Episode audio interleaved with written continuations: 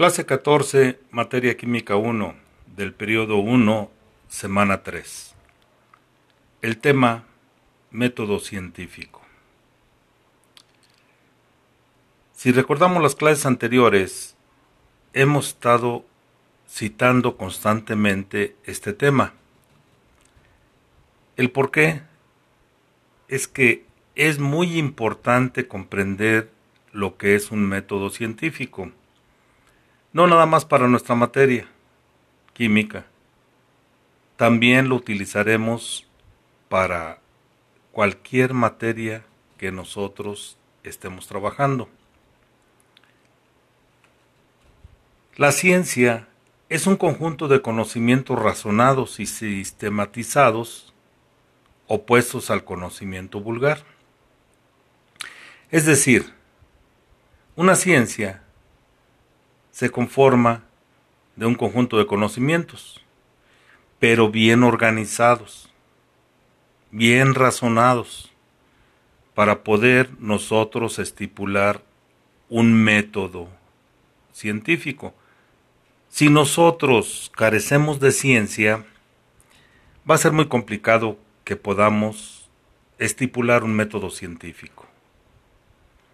Las características de la ciencia la tenemos en tres partes.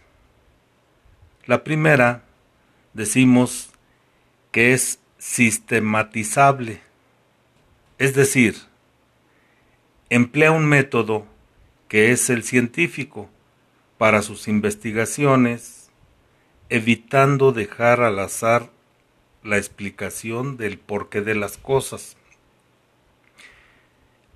En nuestro contorno, simplemente sin abocarnos a lo que es el universo, suceden varios fenómenos. Y desde ahí nosotros nos podemos hacer la pregunta, ¿cómo, por qué sucede cada una de las cosas? Primero aplicamos una observación. Ya de ahí nosotros empezamos con una hipótesis.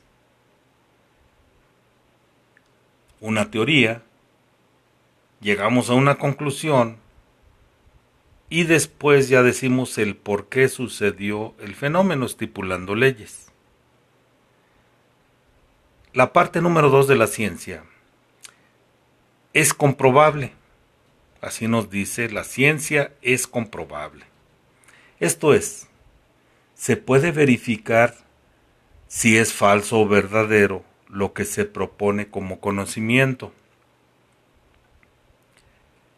Muchas cosas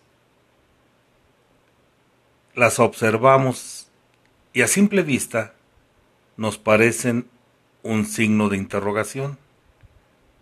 Pero ya después de una gran observación y un gran análisis, podemos hacer una propuesta de una solución.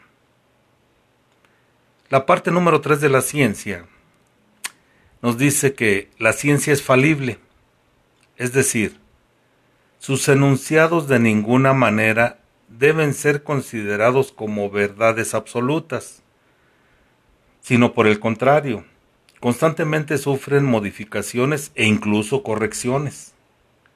A medida que el hombre incrementa sus conocimientos y mejora la calidad y precisión de sus instrumentos,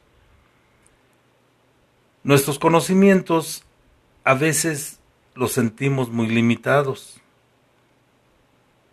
y nos basamos en un apoyo utilizando instrumentos.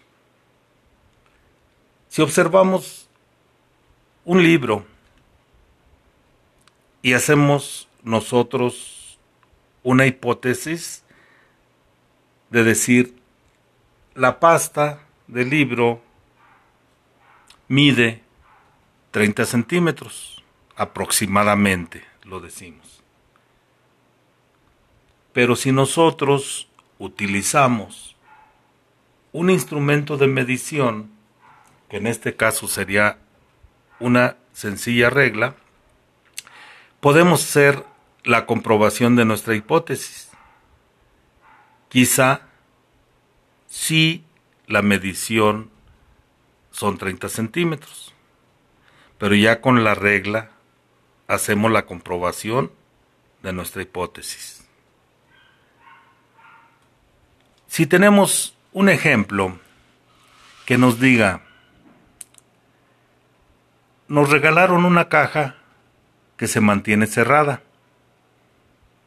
Dicha caja es de madera y contiene algo en su interior y no nos permiten abrirla. Por tal motivo tendremos que recurrir a hacer una serie de pruebas o ensayos para averiguar lo que contiene en su interior. Alguien hace una agitación de ella para tratar de escuchar algún sonido. Otra persona dice, no, pues la peso. La pesamos para ver si el material que trae realmente es algún sólido. Se hace la medición por otra persona de su tamaño para calcular si es ligera o pesada, qué contendrá en su interior, etcétera. Se hacen varias pruebas. Posteriormente, con los datos obtenidos, podremos forjar una idea, una imagen mental sobre el contenido de la caja. Por otra parte, la idea o modelo que imaginemos nos permitirá formular predicciones. Por ejemplo, concluimos que se trata de un líquido, podremos predecir que al hacerle un agujero, tal líquido se derramará. Tarea número 10. Investigar y anotar la definición de los conceptos de la página 11 del cuadernillo.